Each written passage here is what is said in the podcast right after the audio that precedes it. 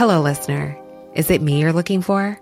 As brands, we're always wanting to make a connection, to find the person you can rely on, the one that's there every week, month, or year, and always has your back when you need them the most.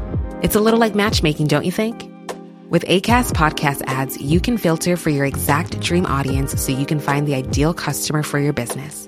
The Romeo to your Juliet, the Rachel to your Ross, the Bert to your Ernie, and avoid those red flags and time wasters. Your ads can communicate with them in the most intimate way possible a one on one conversation, a chance meeting in the gym, or a coffee shop. So go on, give it a try. With over hundreds of thousands of listens a month, your person is probably here. Get closer to your audience. Make podcast ads with ACAST. Head to go.acast.com to get started.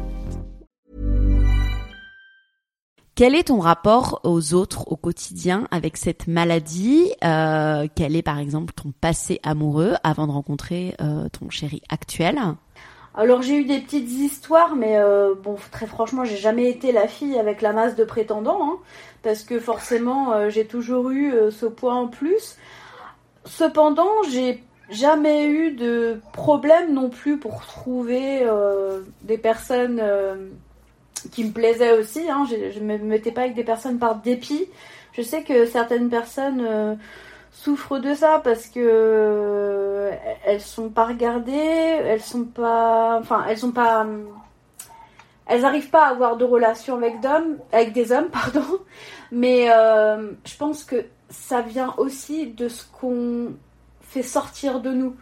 Moi, alors sans me jeter des fleurs, je suis quelqu'un de très solaire, de très souriant, de très avenant. Je pense que mon, ce caractère-là euh, passe au-dessus de mon aspect physique finalement. Après, c'est vrai que bah, du coup, j'ai mon conjoint actuel avec qui euh, je suis depuis 5 ans, mais la relation qu'on a, tous les deux, elle n'a rien à voir. Hein. J'ai beaucoup de chance de, de l'avoir dans ma vie. Tu avais déjà le lymphodème quand tu l'as rencontré? Oui, absolument. Euh, donc on s'est rencontrés sur une application de rencontre. Et euh, pour moi, dans la vie, je suis très cash et euh, je lui ai pas envoyé une photo avec un filtre Snapchat. Hein. je lui ai envoyé euh, la réalité des choses parce que bah j'ai j'avais pas forcément envie de perdre mon temps et donc euh, on a beaucoup échangé par téléphone et puis je lui avais envoyé des photos bah, telles que j'étais et puis c'est vrai qu'on a vite matché. Euh, je pense que mon caractère franc du collier il a fait pour beaucoup aussi. Alors moi, ce qui est euh, un peu chiant, je pense pour lui, c'est que je m'auto-tacle très souvent sur mon poids ou sur la taille de mes jambes, et ça a vraiment tendance à l'agacer, quoi. Et est-ce que vous voulez des enfants euh, Comment t'appréhendes la maternité avec un lymphodème? Est-ce que c'est possible déjà d'avoir des enfants avec cette maladie? Oui, oui, c'est possible. alors euh, j'ai une j'ai fait une fausse couche quand j'étais au début de ma relation avec lui justement et euh, aujourd'hui euh, on a vraiment envie de, de, faire un enfant dans un, endroit où on sera établi, c'est-à-dire que l'appartement où on est aujourd'hui, c'est pas un appartement dans lequel on veut rester, là on est en projet de construction, donc on attend de voir ce projet, projet de construction aboutir pour éventuellement faire un enfant. On en veut un tous les deux, ça c'est sûr. Mais c'est vrai que j'ai très peur de retomber enceinte. Euh, bah, j'ai très peur de refaire une fausse couche parce que je sais pas du tout comment euh, comment je le vivrais. Je je sais pas si je supporterais de refaire une deuxième fausse couche, franchement. Et j'ai vraiment peur de ça et en même temps j'ai pas envie de me mettre la pression. Aujourd'hui je suis vraiment en, reconstruction de moi. J'essaye vraiment de, de, me sortir de la tête de l'eau de, de ces problèmes de poids et aujourd'hui, je ne sais pas si j'aurai vraiment le temps de consacrer euh, bah, bah, justement ce temps-là à, quelqu'un d'autre. Là, quand la vie va reprendre après le, troisième confinement, euh, je, moi, je suis jamais chez moi. Je suis toujours soit au travail, soit à la salle de sport. Enfin voilà, j'ai une vie à 100 à l'heure. Et le regard des autres, est-ce que c'est un sujet euh, pour toi ou pas du tout finalement? Alors franchement, le regard des autres, c'est le cadet de mes soucis et je pense que c'est ce qui fait une de mes forces, euh, c'est qu'en fait, je ne me gêne même pas pour faire des remarques sur les regards trop insistants dans la rue. Euh, vraiment, Hélène la vilaine, ce n'est pas pour rien. C'est pas pour me dénigrer physiquement comme peuvent le penser certaines personnes euh, de prime abord, ce qui est tout à fait légitime. Hein. Euh, c'est vraiment par rapport à mon caractère. J'ai un fort caractère que je dois à mon parcours de vie, j'imagine, et que j'aime comme ça, que je garderai comme ça. et, et, en fait, moi, je, je dis aux gens, mais si ça vous plaît pas, ne regardez pas. Enfin, je veux dire, il y a plein d'autres choses autour de vous. si je leur dis pas, ils vous recroisez euh, quelques mètres plus loin quelqu'un de différent, pas forcément d'obèse, mais quelqu'un de différent, et recommencer à regarder. Et je pense que, bah en fait, euh, c'est une sorte d'éducation des gens que, que je fais. Et c'est, c'est triste, hein, parce que euh, les gens n'acceptent pas la différence encore aujourd'hui. mais je me dis que peut-être qu'après moi, cette personne-là, elle se permettra pas de le refaire sur quelqu'un d'autre finalement. Tu vois, une fois que moi je lui aurais fait la, la remarque. Et les gens ont peur de la salle du sport. Les gens qui sont en, surpoids ou en obésité ont peur de la salle de sport. Mais vraiment, il n'y a pas de jugement. Alors oui, il y a des gens qui se regardent si vous allez à la salle de muscu, bien sûr. Mais il n'y a pas que ça. Il faut y aller. Franchement, c'est c'est un lieu super convivial. Moi, j'adore ça. J'aime ce, collectif. J'aime cette euh, voilà, il y a vraiment une atmosphère particulière dans les salles de sport. Et, euh, et, vraiment, si je peux inciter des personnes à y aller, mais allez-y, si vous avez envie d'y aller, allez-y, vraiment. Et dans ton boulot, il me semble que sur une vidéo, tu m'avais parlé de justement d'une mésaventure. Euh, est-ce que tu peux me raconter en fait ce qui s'était passé? Euh, Oui, alors il y a un emploi euh, quand je suis arrivée à Strasbourg où effectivement c'était le tout début de mon lymphedème et, et j'avais il y avait qu'une seule personne, une ou deux personnes avec qui je m'entendais bien et c'est vrai que bah, j'étais toujours très essoufflée. Euh, bah, je, faisais, je faisais quand même 225 kilos. Alors forcément, je faisais, enfin, s'il fallait aller à un endroit, je mettais plus de temps. Et il y a des gens, euh, bah voilà, qui n'aiment pas forcément la différence. Et, et heureusement que j'avais une copine, euh, une copine dans ce travail. Bon, je suis pas restée longtemps finalement. Je suis restée six mois. mais aujourd'hui, c'est une de mes meilleures amies en fait. Elle m'a connue au pire de ma situation et elle me voit évoluer et elle m'encourage et voilà. Alors moi c'est tout ce que j'ai envie de retenir c'est le positif finalement, le reste. Euh, Aujourd'hui, tu as décidé de prendre la parole sur les réseaux et de sensibiliser à cette maladie. Pourquoi cette décision? Bah, J'ai décidé de le faire dans un premier temps pour euh, m'aider moi. C'est un peu égoïste, mais c'est vrai. Euh, en fait, mes réseaux sociaux sont une source de motivation parce que euh, ça m'aide à garder le cap. Euh, je publie un vlog euh, toutes les semaines, donc ça me donne euh, encore plus de pêche que ce que j'ai déjà de base. Et voilà, et puis je réfléchis à, m'améliorer, à qu'est-ce que je pourrais faire. voilà, il y a la cuisine que je faisais pas du tout, auquel je prends plaisir aujourd'hui. voilà, c'est vrai que ça m'aide énormément à m'améliorer et à devenir meilleure en fait. Euh, et au-delà de ça, le partage avec les gens, le partage d'expériences. Euh, j'apprends beaucoup des autres, euh, comme j'imagine ils apprennent aussi de moi.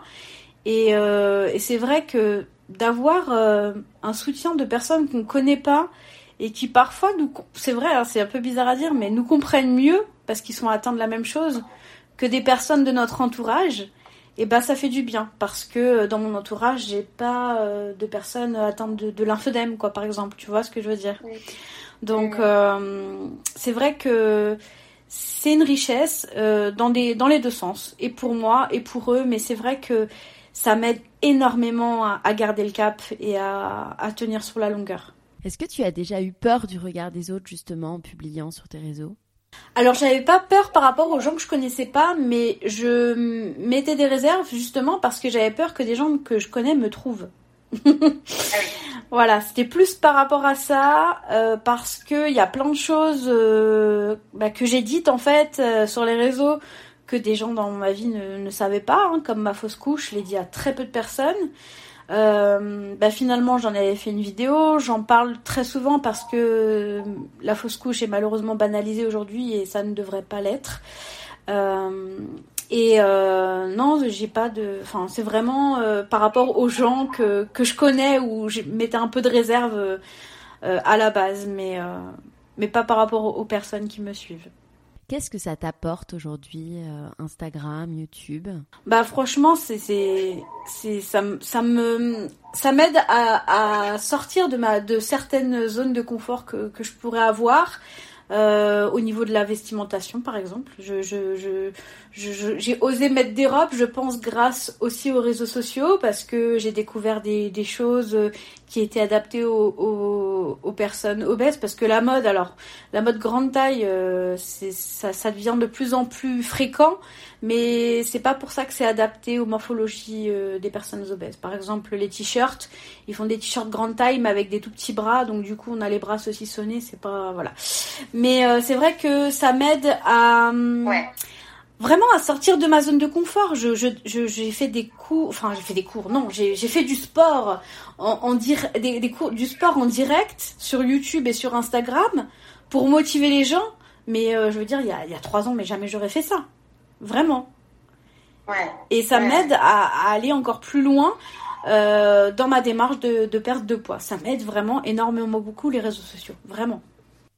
Pourquoi les gens te suivent autant et sont autant engagé selon toi euh, sur tes réseaux, sachant que par rapport à ton nombre d'abonnés, tu as vraiment un taux d'engagement qui explose?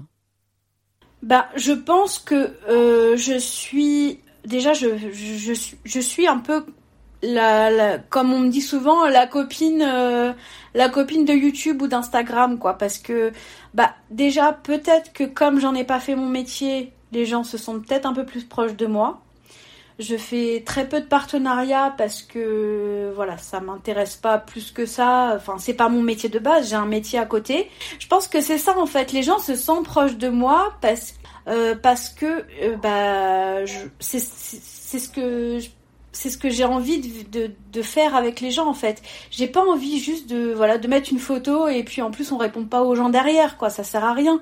Là c'est vrai que bah du fait de cette grande interaction que j'ai avec les gens, je suis à la ramasse complet sur les messages privés, les, commentaires YouTube et ça. Quel message souhaites-tu véhiculer sur euh, tes comptes euh, Instagram et YouTube? Ben moi j'ai envie de crier que la vie elle est belle et qu'elle vaut la peine d'être vécue.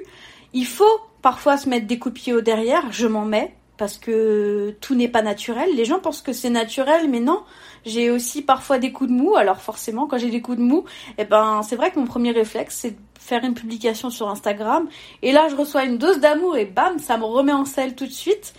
Et, euh, et en fait, je me considère en période de transition et il est hors de question que ce laps de temps de vie soit perdu en fait pour moi.